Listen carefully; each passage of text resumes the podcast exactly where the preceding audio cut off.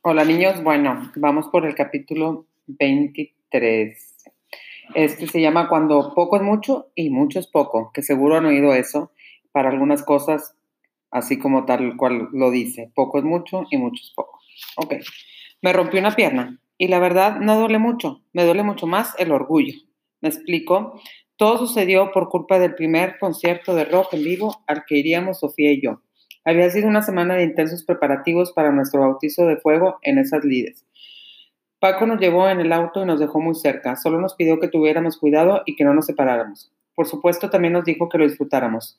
Caminamos los 800 metros que hay desde la gran avenida hasta el estadio, rodeados de la banda más curiosa que he visto en toda mi vida. Punks, rastas, darkies, góticos, rockeros y hasta fresas se habían dado cita en el magno evento. Había incluso una parejita vestida como vaqueros del lejano oeste que nadie sabe de dónde salieron y una multitud de policías vestidos todos iguales de azul.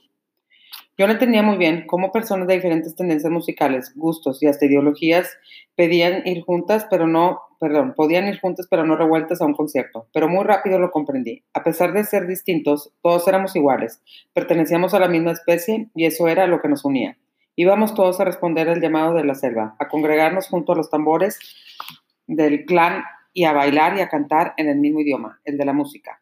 Nosotros no encajábamos en ninguna de las categorías de tribu urbana reunidas en el estadio, y sin embargo podríamos ser de cualquiera. Es más, todos nos sonreían amablemente.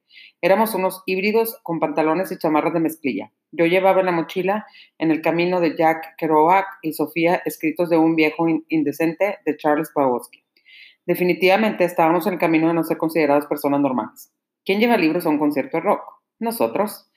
Lo demás, los demás asistentes nos veían un poco como los contendientes de las guerras miran a la Cruz Roja, como entes neutrales que ayudan a todos y no estorban a nadie. Después de un riguroso control de seguridad donde nos cacharon para que nos metiéramos al estadio, material peligroso, como dijo un policía gordo, que obviamente no se dio cuenta que el material más peligroso que entraba a las hordas del lugar éramos nosotros mismos. Logramos avanzar hacia nuestros lugares. Subimos por las escalinatas de piedra y llegamos hasta la parte más alta del casi lleno estadio. Nos tocó entre dos tipos enormes, cuarentones con chamarras de motociclistas, barbas largas y sonrisas de niño que con descendientes nos pusieron en cuanto nos sentamos una cerveza en la mano. El grupo abridor era malo pero ruidoso. Sirvió para calentar el ánimo del personal que gritaba, bailaba y se movía al ritmo de la música como un inmerso animal que tuviera vida propia. No logré entender una sola palabra de sus canciones, pero creo que eso no tiene la menor importancia. El chiste es sentir en la cabeza, en la piel, en el corazón, ese ritmo desenfrenado que te lleva a la comunión con los otros. La, cerveza era enorme y me la bebí de tres tragos. Mis riñones funcionan con una exactitud de reloj cucú suizo. En cuanto terminé, me entró una urgencia enorme de mear. Pedí permiso a la motociclista de mi izquierda y tropecé, por supuesto, con su bota tachonada de remaches de metal y caí 12 o 13 escalones rompiéndome el tobillo izquierdo. Eso lo supe luego. Sofía y los, motores bajaron por mí y me llevaron en andas de regreso a mi asiento. Dolía, pero no mucho. Tal vez la cerveza tiene ese efecto anestésico necesario que te impide aquilatar la dimensión del golpe. Le pidieron prestada una cubeta al vendedor de refrescos y metieron mi pierna adentro todo el resto del concierto. No podía moverme mucho, pero disfruté como un verdadero nano. Éramos miles que teníamos una sola voz, un solo cuerpo, un solo inmenso deseo de dejarnos llevar y olvidarlo todo hasta mi pierna rota. Cada tanto, el, motor, el motero mayor eh, pegaba una nueva tanda de hielo que dirigente, un, hombre, un hombrecito de camisola azul, ponía en la cubeta. La verdad es que durante la hora y media que siguió no sentí nada. Entre el hielo y las cervezas que seguían llegando a mis manos flotaba en una suave y fría paz que me dejaba disfrutar a mis anchas de la música. Sofía no me soltó nunca de la mano y coreamos como locos cada una de las canciones. Los dos motociclistas que tenían cara de malos y alma de buenos encendieron en algún momento un cigarrillo de marihuana, pero solo se lo pasaban entre ellos. Creo que nos vieron demasiado jóvenes y a mí maltrecho. Perdí hacer la oportunidad de probar por primera vez en mi vida. Tal vez no era el mejor momento, y con las cervezas era más que suficiente. Pero una vez comprobé en carne propia que no hay que fijarse en las apariencias de las personas. Ese, ese la cicatriz enorme de la cara con andar renguante y voz de trueno que, que encuentres en medio de la noche en la calle más oscura, tal vez no venga a saltarte, y en cambio sea el que te salve la vida. Los barbones que tenían bordada en la parte de atrás de las chamarras la leyenda nacidos para perder, pero no para transar me cargaron hasta afuera, hasta sus enormes y ruidosas máquinas y de ahí directo al hospital, en un divertidísimo y traqueteante recorrido, lugar donde después de un par de radiografías y tres puntos llenos de orina, se marcharon dándonos abrazos y besos como si fuéramos amigos de toda la vida. Paco llegó avisado por Sofía justo cuando terminamos de enyesarme las piernas. Las cervezas no me habían emborrachado en lo absoluto, me sentía alerta. Paco, en cambio, tenía cara de preocupación. Sebastián, ¿te duele? preguntó. Me duele más el orgullo. Mi primer concierto y sas, pierna rota. Dije quitando la importancia. Sonrió. Bueno, así vas a recordarlo toda tu vida, dijo el médico, que por lo menos una semana en cama sin salir. Luego ya veremos. A ver, otra vez se me bloqueó aquí la computadora. Tendré que volver a login para ver, seguir con el, estas cosas que interrumpen la lectura no son tan padres, pero bueno, seguiré. Me duele, ok, sonrió. Bueno, así vas recordarlo toda tu, vida. tal vez a cualquier otro, eso de confinarlo en una habitación le hubiera resultado insoportable, pero yo tenía una ventaja sobre los que no podían quedarse quietos. Tenía libros, tenía por lo tanto piernas a la que no le hizo gracia fue a Sofía. Habíamos quedado de ir a nuestro primer campamento en el bosque juntos el siguiente fin de semana. Últimamente habíamos hecho muchas cosas por primera vez. Primer beso, primer acercamiento, primera película solo para adultos, primera manifestación, primer libro con, comprado en común, primer helado en sabor inverosímil compartido, primer concierto rock, primera pierna rota. Paco debió ver su cara, la tradicional nariz arrugada de Sofía en un mohín de disgusto. Estaba a punto de empezar una de sus largas argumentaciones cuando el tío, que ya lo conocía, le paró en seco con una mano extendida en la señal de paz. Ya sé, ya sé, pero el médico es el médico. Propongo que en el campamento lo hagan en casa.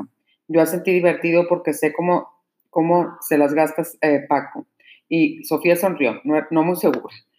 Paco sacó un plumón de una camisa y escribió sobre mi yeso que ya estaba secando con grandes caracteres Rocker Forever. Me gustó.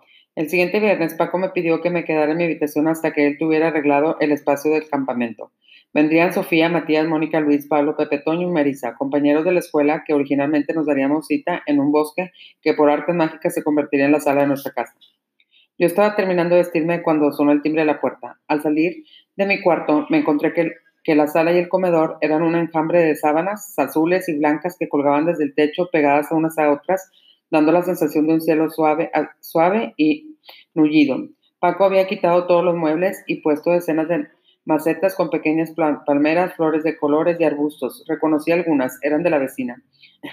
Al centro de ese pequeño universo estaba dispuesto un brasero con carbón que ardía plácidamente, sacado pequeñas flamas rojas y naranjas, puesto sobre una cama de ladrillos. Todas las ventanas estaban abiertas y el viento mecía la sábana suavemente, haciendo que el cielo se moviera. Mis amigos miraban todo lo con boca abierta, con sus mochilas y sleeping bags en la espalda, sin atreverse a profanar el territorio que debió haber costado un montón de horas preparar. Paco los apuró con una sonrisa. Pasen, pasen, bienvenidos, decía mientras los iba llevando hasta los cojines y mantas que había por el suelo alrededor de la fogata. ¡Wow! exclamó Matías, que ante la sorpresa había perdido toda elocuencia humana y solo podía admirarse desde lo más hondo de su alma. Sofía miraba alrededor con la nariz pecosa, con un poco, un poco levantada, escrutando como si estuviera en una tienda de regalos y, decidiendo qué era lo que más le gustaba. Al final asintió un par de veces con la cabeza y el tío Paco sonrió de nuevo, un poco aliviado y sin duda complacido. Mis amigos dejaron sus cosas por el suelo y se quitaron los zapatos. Paco le puso a Sofía entre los brazos una charola llena de salchichas y luego señaló un rincón donde había vasos desechables y refrescos. Bien, creo que tienen todo lo necesario para su campamento. Solo les pido que tengan enorme cuidado con el carbón porque no queremos que se enciende la casa, ¿verdad? Y todos negamos el unísono con la cabeza. Se fue hacia su habitación y salió unos minutos después con chamarra y una pequeña maleta en la mano dirigiéndose hacia la puerta de la calle. Yo, sentado en el suelo con la pierna rota sobre un cojín y Sofía a mi lado tomándome la mano, lo miré extrañado. ¿A dónde vas? pregunté. Ah, me voy a quedar en casa de Aurora. Se supone que ustedes iban solos al campamento, ¿no? Pues que así sea. Todos nos quedamos mirando. Paco se despidió, se encaminó a la salida y apagó la luz de la sala. En el bosque no hay luz, dijo, dejándome en penumbras y cerrando suavemente la puerta. Hubo un breve silencio, risitas nerviosas caras felices alumbradas por el fuego. Matías rompió el silencio que empezaba a volverse incómodo. Muy chido tu tío. Sí, respondió orgulloso. Últimamente en la escuela había una guerra, no declarada de manera formal entre los alumnos y sus padres. Casi todos se quejaban de las múltiples cosas que no les dejaban hacer, fumar, llegar tarde, no bañarse, beber, etc. La escuela era activa, pero la vida no. Había una serie de convenciones sociales que había que aclarar frente, y frente a las que la rebelión era el único de los cambios posibles. Yo tenía claro que no éramos los primeros ni seríamos los últimos que nos enfrentáramos a, a, las prohibiciones casi naturales que se imponían sobre nuestros hábitos o nuestros deseos. Los propios padres de la mayoría habían enfrentado a sus propios padres cuando tenían 17 años, exigiendo las mismas libertades y haciendo escondidas lo que todos hacíamos. Todos eran un problema de confianza, o por lo menos así lo veía yo. Paco no prohibía nada, argumentaba, y sus argumentos la mayor parte de las veces eran extremo convincentes. Así que vivíamos en total armonía. Todos los demás esperaban ansiosos a cumplir 18 años para poder hacer los que le vinieran gana. Era una especie de meta, de luz al final del túnel. El esperado momento en que te conviertes en adulto y haces las cosas que hacen los adultos. Pero nos ganaba la prisa, la urgencia, la ansia de la libertad aparente. Y estaban todos tan ocupados en alcanzar la añorada libertad que no disfrutaban el espacio de libertad que ya tenían. Paco tuvo que llamar por teléfono a las madres de los que estaban del campamento. Oí a una de las conversaciones. No, no habrá alcohol. Sí, yo estaré vigilándolos. No se preocupe, no va a salir de la casa. No fumo ni bebo ni tenemos perro. Claro, claro que hay daño, señora. Las convenció a todas. En las bolas donde estaban los refrescos había un par de grandes cervezas de litro. Paco era permisivo, pero no idiota. No iba a dejar que el campamento se convirtiera en un bacanal y luego tener que deshacerse en explicaciones inútiles. Por lo menos podíamos beber dos vasos cada uno. No estaba mal. Mónica encendió un cigarrillo y lo fue pasando, yo fumé y tosí en ese orden. El tabaco no es lo mío. Nos arrellanamos en los cojines y Sleepy, perdón, y comenzamos a hablar sin parar. Comimos salchichas asadas y nos dimos almohadazos. Éramos niños al fin y al cabo, pero con una orgullo terrible de ser considerados como adultos. Contamos historias y leyendas de terror. Sofía actuó El almohadón de plumas, de Horacio Quiroga, con voz vieja bruja que le salía muy bien, y yo hice un resumen muy apresurado de del hombre Dunwich, de H.P. Lovecraft. Matías espectacularmente narró La Máscara de la Muerte Roja de Edgar Allan Poe. Todos ellos son escritores chavos que son de, de, de hecho el, el, almohadón de plumas lo leímos en, en séptimo, eh, igual y no se acuerdan, pero pueden hacer referencia a la biblioteca de, de Sebastián para que vayan a ver de qué se tratan estos libros. Estábamos todos apretujados, temblando de miedo con cada nueva historia. Conté también el día que el tío Paco me llevó a matar un vampiro y mis amigos no podían creerlo. Al final se desternillaron de la risa. Qué chido tu tío, volví a escuchar. Pasamos largo rato despotricando contra casi todos los adultos. A las dos de la mañana empezaron algunos a cabecear. Se metieron dentro de las mantas y se quedaron dormidos. Sofía y yo nos besamos un largo rato. La abracé y casi sin darme cuenta pasé la primera noche de mi vida con una mujer al amparo de un cielo de telas y un fuego que ardía suavemente. No sabía entonces que había pasado la noche con la mujer de mi vida.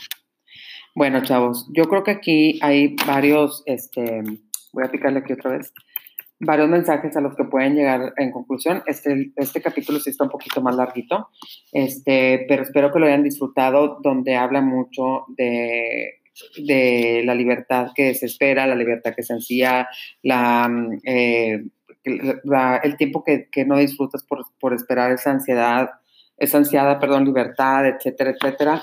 Piensen en el título del capítulo, eh, cuando poco es mucho y mucho es poco, como lo dije al principio. Este, entonces, ¿qué es lo que, lo que nos está tratando de decir? Eh, les recomiendo que vayan a la biblioteca Sebastián de este capítulo.